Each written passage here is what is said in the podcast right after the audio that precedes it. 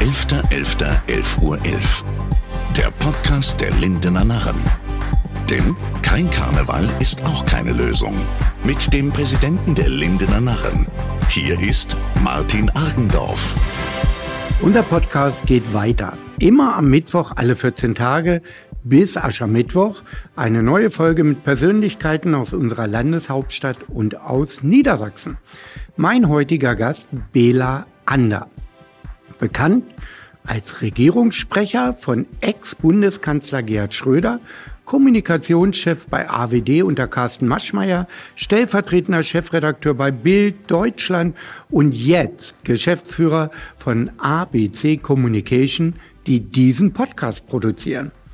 Es gibt also viel zu erzählen und zuerst aber zum Karneval. Lieber Bela, wir duzen uns ja, weil wir im Karneval schon gemeinsam gefeiert haben. Und wie?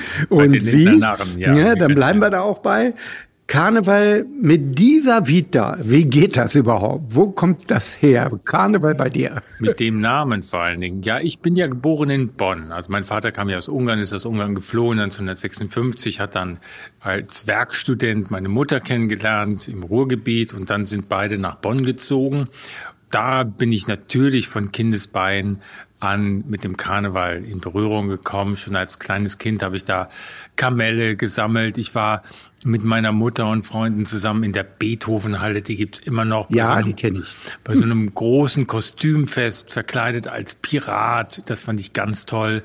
Ja, so habe ich auch ein ganz besonderes, inniges Verhältnis zum Karneval, aber auch zu seinen vor allen Dingen rheinischen Liedern äh, bekommen. Und äh, ein Freund von mir hatte dann, da waren wir ein bisschen älter, irgendwelche Verbindungen ins Rathaus und dann konnten wir am Rosenmontag immer da mitfeiern und das war auch für mich ein Highlight. Äh, danach sind wir durch die Stadt gezogen und es gibt ja so im Rheinland diesen berühmten Kneipenkarneval. Ja. Da geht man rein und äh, wenn man reinkommt, die Schlangen sind meistens dann irre lang. Aber das Schönste ist eigentlich, wenn man sich da so richtig fallen lässt in den Karneval. Man fängt an am Donnerstag dann, am Weiber Weiberfastnacht. Weiberfastnacht. Und das schon relativ früh, so gegen elf oder zwölf. Und dann, äh, ja, am besten durch bis zum Montag. Natürlich mit kleinen Pausen zwischendurch, aber für mich ein absolutes Highlight und äh, eine der schönsten äh, Phasen des Jahres. Aber nicht nur Bonn, auch Köln. Ne? Also im Kölner Karneval mit den ganzen Bands kennst du dich auch aus. Nicht nur die Höhner, aber da gibt's ja ganz viele großartige Künstler. Da gibt's ganz viele großartige Künstler, die jetzt zunehmend auch äh, das ganze Jahr über jetzt musizieren. Und ich habe meine erste Kölsche Karnevalsband gesehen. Es gab früher in Bonn, so die Reihe Bonner Sommer. Da äh, traten dann auf dem Marktplatz in der Stadt dann auch so äh, ja, Bands auf und da wurde Kulturelles gezeigt. Und kam ich mal in die Stadt und da stand so eine Band, sang was, was ich nicht verstand. Und es waren die Blackfirst, die im Sommer äh, das Lied, was ja Pants, Pants, wo man hier und steht, sang. Und äh, ähm, die Blackföß heißt ja nicht schwarze Füße, sondern Blecke Föß, also äh, Füße ohne Schuhe und ohne Strümpfe, nackte Füße. Und äh, ja, die fand ich toll. Die hatten eine unglaubliche Harmoniedichte, auch tolle Songs und äh, natürlich die Kölner Bands. Äh, es kam ja dann, es gab erst die Blackfirst, dann die Höhner, dann kam so eine neue Generation mit Brings und jetzt gibt es wieder neue Bands, ähm, die ganz äh, querbeat und sowas, die die neue Musik machen. Aber alle haben so eine hymnische im Grunde Melodieführung. Und das, genau. das ist natürlich wunderschön. Aber als Norddeutscher, so ging es mir, man versteht sie ja nicht. Meine Erinnerungen an den Kölner Karneval, äh, ich habe diese Bands gehört, ja, schöne Musik, aber verstanden habe ich sie nicht. Ja. Also es ist schon schwierig, wenn man diesen Dialekt nicht kann, da nicht heimisch ist. Ich glaube, das ist dann doch ein Problem für den Norddeutschen. Ja, ich bin ja mit einer Norddeutschen verheiratet äh, ja. und äh, mit Ina war ich dann auch tatsächlich auf äh, verschiedenen Karnevalsveranstaltungen dann in, in Köln auch und da musstest du übersetzen, oder? sie guckte mir auch noch mit großen Augen an, aber sie hat gesagt, ich verstehe jetzt, äh, was dir an Karneval gefällt. Äh, aber so ein Refrain, den kann man eigentlich irgendwann am, im Laufe des Abends immer mitsingen oder irgendwann auch vielleicht mitgrölen. Aber dann kam ja auch der Moment Karneval in Hannover äh, bei den Linder Narren, wo du vielleicht früher gar nicht drüber nachgedacht hast, dass es Karneval im Norden gibt.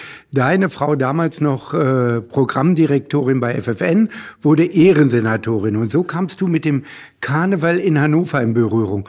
Wie sind da deine Erinnerungen? Oh, das war für mich ein ganz besonderer Abend. Ähm, erstmal, weil ich mich gefreut habe für Ina, dass wir diese Ehre, denn äh, als wie gesagt, jemand, der Karnevalsbezug hat, weiß ich natürlich, dass das eine Ehre ist, ausgezeichnet zu werden und dass man die auch wirklich ernst nehmen sollte und äh, ernst nehmen muss. Und ähm, ich habe mich äh, auch gefreut, als ich sie da oben sah auf der Bühne mit diesem kecken Hütchen, Schiffchen, nicht? Da fand ich, stand ihr sehr, sehr gut.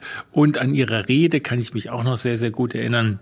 Das war für mich auch eine besondere Phase und ich fand das ganz, ganz großartig auch äh, mit welcher, ja, mit welcher Arbeit, das hat man ja gemerkt, du und äh, alle Lindner Narren diese Veranstaltung vorbereitet habt, äh, wie großartig die Auftritte waren von euren Tänzerinnen und Tänzern, mit welchem, mit welcher, ich glaube auch preisgekrönten Artistik. Genau, unser Tanzpaar in der Köln Arena deutscher Meister geworden. Ja, fantastisch. Mehr geht nicht, oder? Mehr geht nicht. Also gerade da.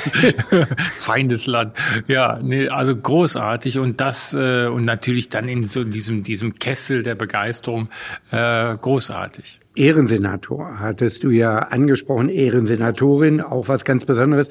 Ja, man muss ja ein wenig Humor haben. Wer ist denn lustiger oder humorvoller bei euch beiden?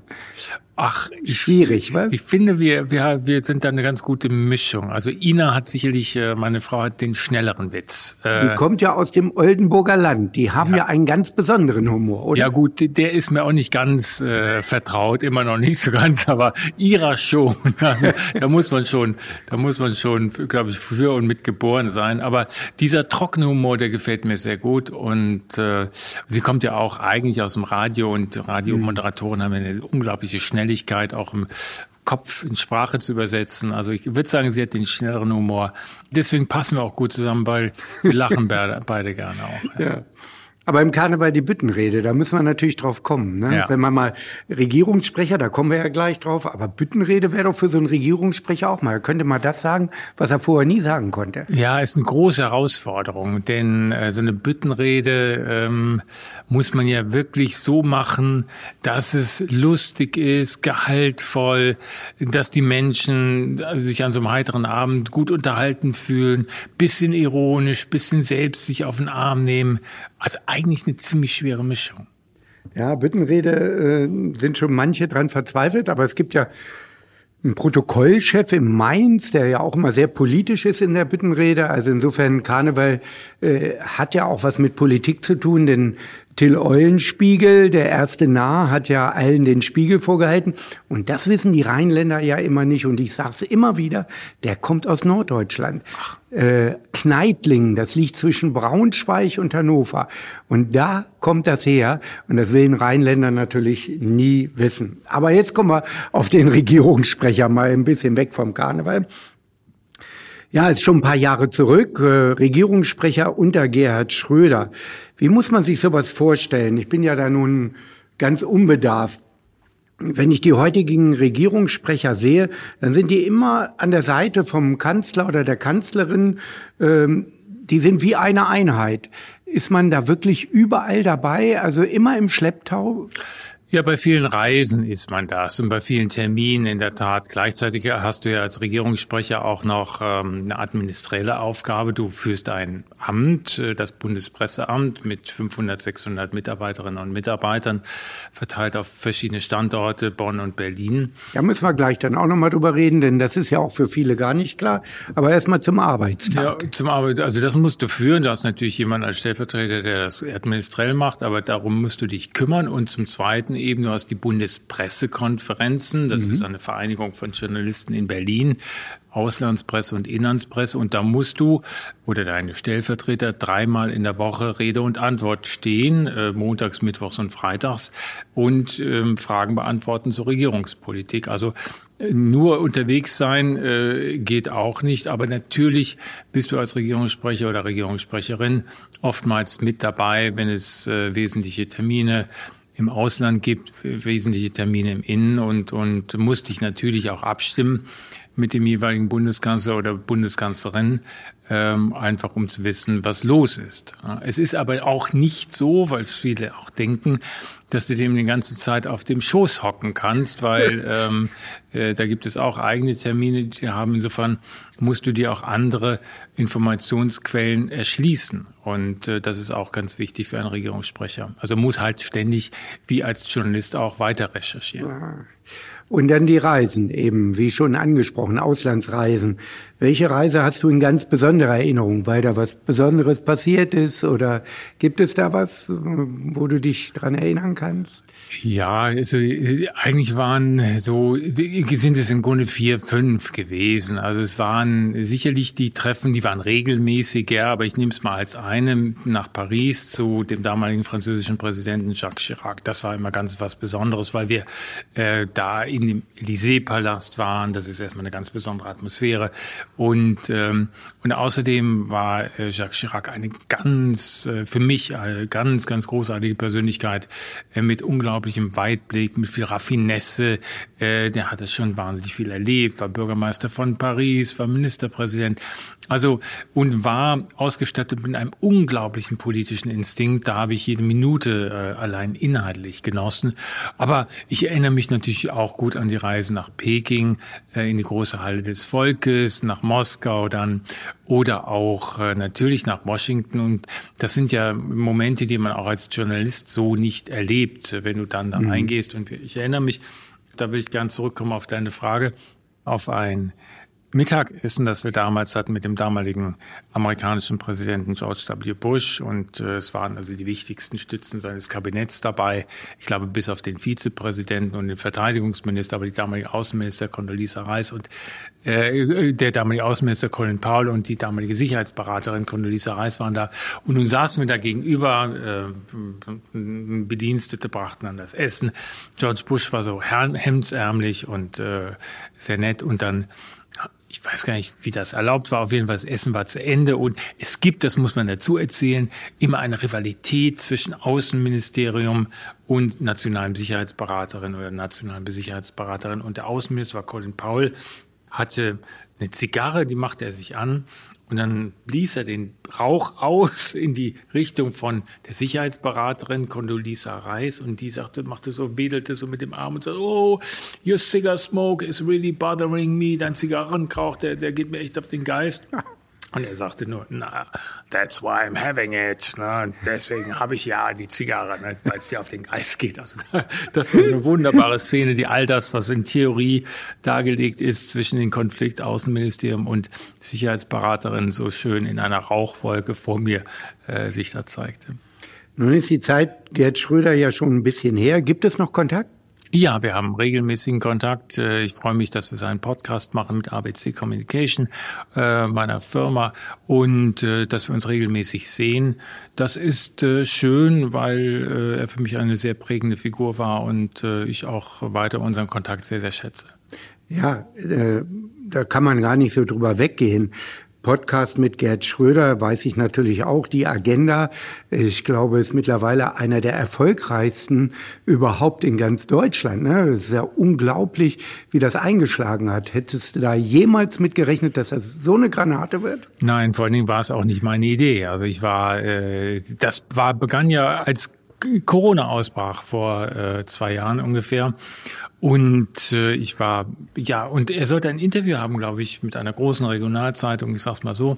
Und das Interview fand er nicht physisch statt, weil man sagte, dann lass uns das mal lieber so machen, über Teams oder was auch immer das war, also über eine elektronische Art und Weise, sich da auszutauschen über das Handy. Und er sagte, ja, kannst du nicht vorbeikommen, äh, mir dabei helfen. Und ich war gerade auch in Hannover, sagte, ja klar, hat es gefummelt da und so. Und dann habe ich das da aufgesetzt. Und dann habe ich mich einfach daneben hingestellt und habe gedacht, Mensch, und hörte das und sagte, das ist ja so toll, äh, wie er in Zusammenhängen erklärt. Und dann habe ich das Ergebnis gesehen, das Interview.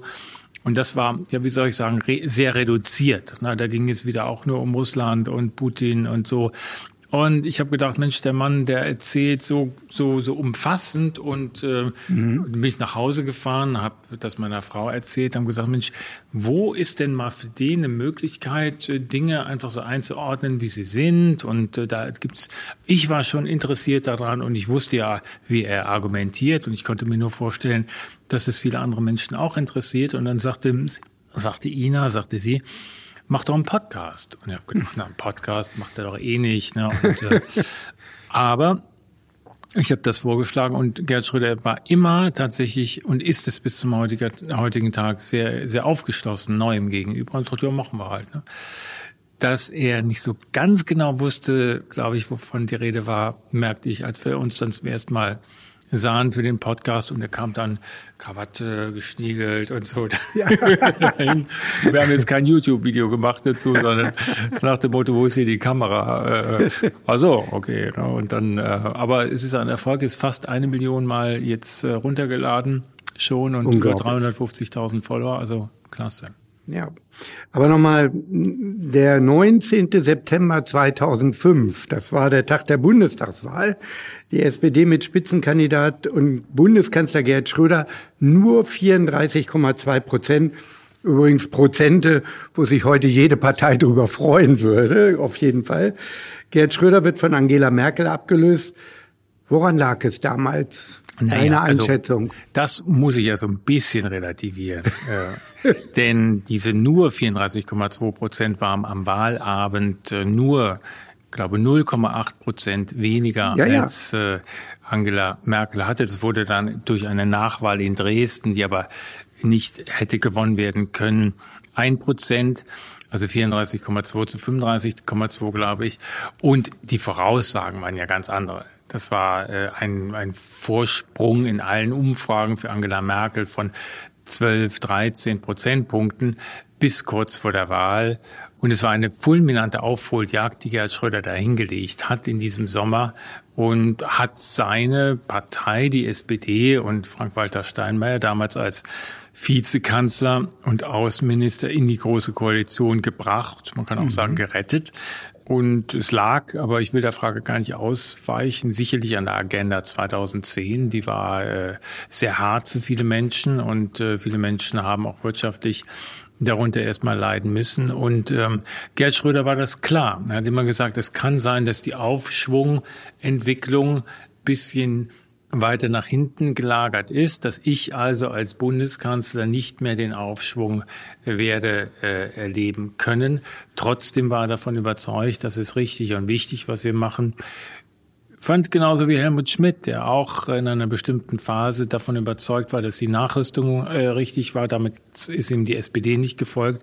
Auch die SPD hatte große Schwierigkeiten mit der Agenda 2010, wobei sich im Nachhinein gezeigt hat, dass viele der Maßnahmen, die da eingeleitet worden sind, äh, wesentlich waren für den Wirtschaftsaufschwung, den wir mhm. dann 10, 15 Jahre lang hatten. Profitiert haben dann andere. Profitiert hat dann Angela Merkel. Ja. Genau. Also, jetzt aber einen Schritt weiter. Die Zeit als Regierungssprecher war zu Ende. Was kam dann? Dann kam erstmal die Frage, was mache ich? Weil ich, ähm, äh, ich war ja so eingebunden in diesen, diesen Job. Das ist ja, ich will nicht sagen 24-Stunden-Job, aber schon 16, 18-Stunden-Job und äh, immer dabei. Ich wusste ja, dass das endlich war, weil so einen Job machst du ja nicht äh, bis ans Klar. Lebensende. Und für jeden hat es irgendwann nach ein paar Jahren geändert. Witzigerweise in Amerika endet es meistens früher als in Deutschland. Also die Regierungssprecher da haben eine kürzere Haltwertzeit. Und ich habe immer geguckt, was machen die? Und die haben sich zum großen Teil alle selbstständig gemacht. Und das fand ich schon damals faszinierend. Aber dann gab es ein Angebot äh, von gab es einige Angebote, nicht so viele, wie ich dachte, aber es gab einige auch sehr interessante und ein sehr interessantes von Carsten Maschmeyer, äh, der mir sagte, ich habe hier einen Finanzvertrieb, äh, da habe ich ein paar mhm. Herausforderungen, ich sag mal so, äh, und könnten Sie mich nicht äh, unterstützen? Und dann habe ich mir das angeguckt und fand das sehr interessant.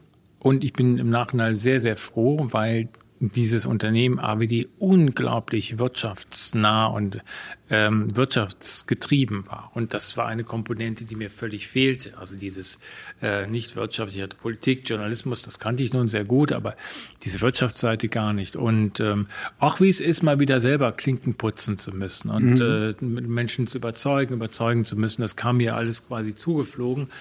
Das war auch sehr wichtig. Aber also, eine ganz andere Richtung. Ganz andere Richtung. Das war ja. wirklich ein ganz anderer Kurs. Ne? Und danach kam dann ja schon wieder ein anderer Kurs. Das war eine andere Richtung, das stimmt, aber auch unglaublich faszinierend. Also es hatte ja auch zu tun mit Kommunikation und dann habe ich sehr intensiv, wir waren ja börsennotiert, waren mhm. im MDAX, ne? Äh, dann habe ich äh, mich da reingegraben in diese Börsenkommunikation, äh, wie führt man Gespräche, Gespräche der Investor Relations, also die Leute, die mit den Analysten, die die verschiedenen Unternehmen bewerten, sprechen. Das war faszinierend. Das kommt mir jetzt tatsächlich äh, beim Unternehmen, das ich berate, sehr zugute. Insofern war das eine sehr, sehr gute Zeit. Und diese Wechsel bei mir, die waren ja auch nicht so von heute auf morgen, sondern es waren ja immer so sechs Jahre, sieben mhm. Jahre. HBD war, glaube ich, auch dann sechs Jahre. Also schon eine längere Zeit, wo man vieles machen kann und äh, auch erleben kann. Dann die Zeit in der Bildzeitung stellvertretender Chefredakteur. Ja. Muss man auch erstmal werden Deut für Deutschland. Ja, zurück zu Bild, genau. Das war das. Äh, ich war ja vor meinem äh, Amt als stellvertretender Regierungssprecher schon mal da, als ein guter Redakteur, den ich aus meiner Volontärszeit kannte, dort Chefredakteur mhm. war und sagte, mich fragte, kommst du mit? Also geht dann wieder zurück dahin aber diesmal als stellvertretender Chefredakteur zuständig für Politik und Wirtschaft. Ja, das war aus zwei Gründen ganz interessant. Erstens gibt es sowas nicht so häufig, äh, dass man die Gelegenheit bekommt, als jemand, der mal quasi weggegangen ist, in ein Staatsamt gegangen ist, mhm. wieder in den aktiven Journalismus zurück, vielleicht als Experte oder sowas, aber selten in eine aktive Zeit. Und das war faszinierend, weil wir da gerade die drei verschiedenen Bereiche, ähm, online, Print und Social Media mhm. zu Einheiten zusammenbrachten. Etwas, was andere Zeitungen, muss man sagen, Medienhäuser zwei, drei, vier, fünf Jahre später gemacht haben. Ähm, und ähm, für mich unglaublich wichtig, weil ich dadurch natürlich nochmal ganz anders aufgeladen, mich aufladen konnte und auch Zugang hatte zu bestimmten Themen, die ich sonst nie von innen aus erlebt hätte. Aber vielleicht, das wird jetzt die Hörer mal interessieren. ist ja immer spannend, so eine Schlagzeile. Wie entsteht sowas in der Bildzeitung? Bildzeitung ist ja bekannt für die großartigsten Schlagzeilen. Ich habe immer eine noch in Erinnerung, wir sind Papst, ne? Ja. das war 2005 oder sowas. Aber wie äh, macht das der Chefredakteur oder gibt es da eine richtige Kommission, die nur Ideen hat? Das muss man doch erstmal drauf haben. Ja, es gibt äh, natürlich da viele Erfahrungen, viele, die auch eine besondere Kreativität haben. Aber du hast recht, es gab lange Zeit eine sogenannte Schlagzeilenkonferenz, wo äh, als noch sehr auf Printgeschäft geguckt wurde, wo für jede Seite äh, der Aufmacher, also die größte Geschichte, durchgesprochen wurde und gesagt wurde, das ist die Schlagzeile. Und zum Ende dieser Konferenz, die dauerte, war immer mittags, wenn die anderen Mittagessen gingen. Also kriegte man da nichts, die dauerte anderthalb, zwei, manchmal zweieinhalb Stunden. Ähm, da kriegte man auch sonst nichts geregelt. Und dann am Ende war die Schlagzeile auf Seite eins und dann äh, beschäftigte man sich darin und dann kamen solche Sachen wie Wir sind Papst oder, oder auch aus dem Impuls heraus. Manchmal kam da was. Ähm, ganz und was was dann auch äh, äh, ja jahrzehntelange Wirkung hatte. Der Mond ist jetzt ein Ami und sowas alles. Es ist wirklich großartig. Also da ist ja Bild wirklich für bekannt. Keiner hat diese Schlagzeilen oder kriegt diese Schlagzeilen aufs Papier. Das ist immer wieder sehr beeindruckend. Nun, wir sind Papst. Wir wollen jetzt nicht in die Details gehen. Im Moment ist das ja, ja. ein ganz anderes Thema. Missbrauch in der katholischen Kirche. Ein schreckliches Thema. Da, wenn man sich vorstellt, äh, dass Täter geschützt werden und Opfer werden wieder neu Opfer, äh, unfassbar, mh, mm, wären wahrscheinlich auch schon wieder neue Schlagzeilen für die Bildzeitung. Wer, wer weiß, was da noch bei rauskommt. Ne? Äh, mir fällt sogar eine ein, die man daraus machen könnte. Aber ich war letztens in Bayern tatsächlich auf einem Einwohnermeldeamt in der Gemeinde, ich weiß gar nicht, ob es eine Gemeinde oder ein Landkreis, Freising ist auf jeden Fall. Also mhm. dort, wo mhm. äh, die Missbrauchsvorwürfe jetzt gerade akut wurden und äh, war in dieser Gemeinde selbst. Äh, ich hatte meinen Pass verlegt, musste also einen neuen beantragen, war gerade da unten. Das geht überall. Richtig bayerisch gut organisiertes Gemeindehaus. So und da stehe ich dann in der äh, in der Stelle, wo man da waren zwei Mitarbeiterinnen, wo man dann mhm. nicht, die einen Antrag stellt. Tür geht auf, der Herr kommt raus. So ist hier die ist das hier richtig zum Abmelden aus der Kirche. Ne, also richtiger gestandener Bayer. Und die sagen, ja, einen weiter, da hinten rechts. Oh, ja, danke und macht die Tür zu und dann habe ich einfach mal gefragt, sagen Sie, kommt das hier öfters vor? Und dann, weil der, das war so ein Urkatholik, nicht? Also der, der war wirklich des Lebens nie aus der Kirche ausgetreten wäre. Also er hatte auch wahrscheinlich sonst keine Zweifel gehabt. Aber der wirkte richtig zornig und sagte, ja, seitdem diese Missbrauchsvorwürfe da sind und gerade jetzt aktuell kommen doch schon viele schon in der Woche hier vorbei und äh, wollen austreten. Und das ist natürlich furchtbar. Äh, genauso furchtbar wie die Vorwürfe selbst. Aber Kirche muss, muss anerkennen, dass es da ein, wirklich ein riesiges Problem gibt und äh, muss noch besser aufarbeiten. Ja. Also das wollen wir hier im Podcast jetzt auch nicht ausbreiten, weil das ist auch eine Geschichte, die wahrscheinlich uns noch lange begleiten wird, weil sie auch äh, juristisch aufbereitet werden sollte. Aber es kommt dann ja die nächste Station, so wie ich das weiß. Ich glaube 2016 dann Gründung dieser Firma ABC Communication. Wie kommt man da drauf? Jetzt mache ich ein äh, mache ich mich ganz selbstständig und arbeite nur noch mit meinem Ideengut. Ja, und mit meinem Erfahrungsschatz. Und der war ja wirklich angewachsen. Und ähm, wie gesagt, ich hatte diese Idee tatsächlich auch schon so seit, seit äh, ja, mehr als zehn Jahren. Und äh, hatte auch äh, schon mal häufiger äh, mit guten Freunden darüber gesprochen. Aber ja, ich weiß nicht, es gab immer wieder ein anderes Angebot. Vielleicht hatte ich auch nicht den Mut. Ne? Aber mir war klar, jetzt oder nie. Also ich war über 50, äh, ich wusste also irgendwie, äh, wenn ich das jetzt nicht mache, dann, dann äh, werde ich es nie mehr tun. Ganz einfach. Ich habe nicht gedacht, was kann schon schiefgehen, weil es konnte schon viel schiefgehen. Aber ich habe gedacht, versuch's einfach mal. Nicht, also das ist so, mach's einfach mal und dann wirst du schon sehen. Und es gab natürlich am Anfang auch mal Phasen, wo es echt ähm, auch mal eng war. Und ähm, aber es hat immer geklappt. Und jetzt freuen wir uns, jetzt läuft es wirklich sehr gut. Wir machen viele Podcasts, wir betreuen sehr gute Kunden und äh, freuen uns, dass wir hier mit, mit äh, unser Rat und Tat bei Kommunikation. Ich glaube, es gibt immer noch eine auch gute Verbindung zu Carsten Maschmeyer. Ne? Gibt's? Warst du schon mal in der Höhle des Löwen? Ja, da fahre ich tatsächlich morgen hin. Äh, oh. Ja, die Drehtage sind und äh, und äh, ich freue mich, dass ich ihn da unterstützen kann und äh, regelmäßig. Und jetzt werden die gerade die neuen Folgen gedreht für den Herbst und morgen ist wieder nach Spannend Köln. hinter den Kulissen, oder? Das sehen wir ja alles da nicht. Aber ja, also da sieht man relativ viel. Das Einzige, was was ist, ist diese Pitches, also die, wo die Startups kommen und gründen, die Gründer, Gründerinnen und Gründer dann äh, werben um die Investoren. Äh, die werben manchmal eine Stunde, manchmal auch zwei und äh, das wird dann verdichtet. Äh, aber äh, es ist wirklich so, die Löwen, also die Investoren wissen nicht, wer da kommt. Sie haben keine Ahnung von dem Geschäftsmodell. Sie müssen in kürzester Zeit, äh, während sie da mhm. sitzen, entscheiden, investiere ich von ihrem eigenen Geld auch. Ja, ja. Das ist ja nicht Studiogeld, ihr eigenes Geld. Investiere ich nicht. Und äh, insofern hochfaszinierend. Für mich immer eine Riesenmotivation. Ja, es ist auch immer wieder spannend, also und sehr beeindruckend. Es hat ja auch schon ganz tolle Ideen gegeben, die dann wirklich richtig großartig rausgekommen sind, immer wieder. Ne? Ja, also, aus den unterschiedlichsten Bereichen. Eine ja. hat meine Mutter sogar gekauft, Rosvitas Rostschreck war das. Das war sowas, was man in die Spülmaschine tat, dann rostete nichts an. ja. Ich kann mich dran erinnern, hat aber auch, glaube ich, Carsten Maschmeyer mit zu tun gehabt, hat er investiert. Das war jetzt relativ aktuell, dass man so dreidimensional so ein Hausbau oder Küchen da richtig durchgehen kann. Das ja. fand ich unheimlich beeindruckend. Denn man kennt das ja selber, wenn man so eine Zeichnung vom Architekten sieht, vom Haus, hm, ja schön, aber jetzt dreidimensional da durchgehen, das war schon eine grandiose Idee. Ja, fantastisch. Und auch so ist eine Software, wo man sehen konnte, ob die Jacke, die man bestellt hat, einem wirklich äh, passt oder nicht. Äh, Also es gibt auch hoch innovative Sachen da. Innovativ war aber auch Podcast, mit, was ja. deine Frau ins Leben gerufen hat, federführend, glaube ich. Äh, denn sie kommt ja wirklich äh, aus der Radiolandschaft. Ne? Habe ja schon gesagt, Programmdirektorin bei FFN und bei Antenne Bayern. Das ist ja eine ganz andere Richtung. Wohnt ihr noch in Bayern? Ja, wir wohnen in Bayern und auch in Niedersachsen. Also wir haben das äh, große Glück, da zwei äh, Wohnsitze zu haben. Und ähm, aus privaten Gründen, ich sag's mal so, äh, sind wir auch in Bayern und äh, fühlen uns da auch glaube. Jetzt eine schwierige Frage, die kommt jetzt nämlich. Ja, Wo ist es schöner, in Bayern oder in Niedersachsen? Das ist also, doch gemacht. Zu, zu, oder in Hannover oder München.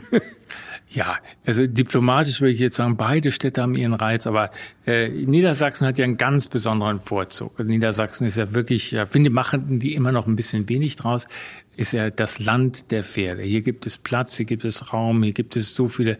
Alleine Isernhagen zum Beispiel, um das nur zu nehmen, da gibt es entlang der Ringstraße bestimmt 15 Höfe, wo überall Pferde stehen, unendliche Weiden und Weiten, wo Pferde stehen.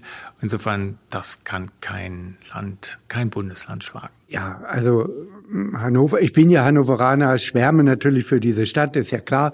Äh, sage auch, wir wollen es gar nicht so vielen erzählen, kommen alle hierher, ist ja auch ganz schön, ja. dass Hannover immer noch was Kleineres und Beschauliches hat, äh, ist vielleicht auch ein ganz besonderes Image für die, die hier leben. Ja, ich finde, nur da muss ich sagen, vielleicht ist das auch mein rheinisches Blut, wir reden ja gerne über das auch, was nicht ist, müsste auch Hannover so langsam anfangen, ein bisschen mehr darzustellen. Mir ist das aufgefallen letztens in München, äh, da stand ich hinter einem Bus, da stand dann drauf, dieser Bus fährt mit, ich weiß nicht, was war, mhm. Erdgas oder so, klimaneutral oder dergleichen.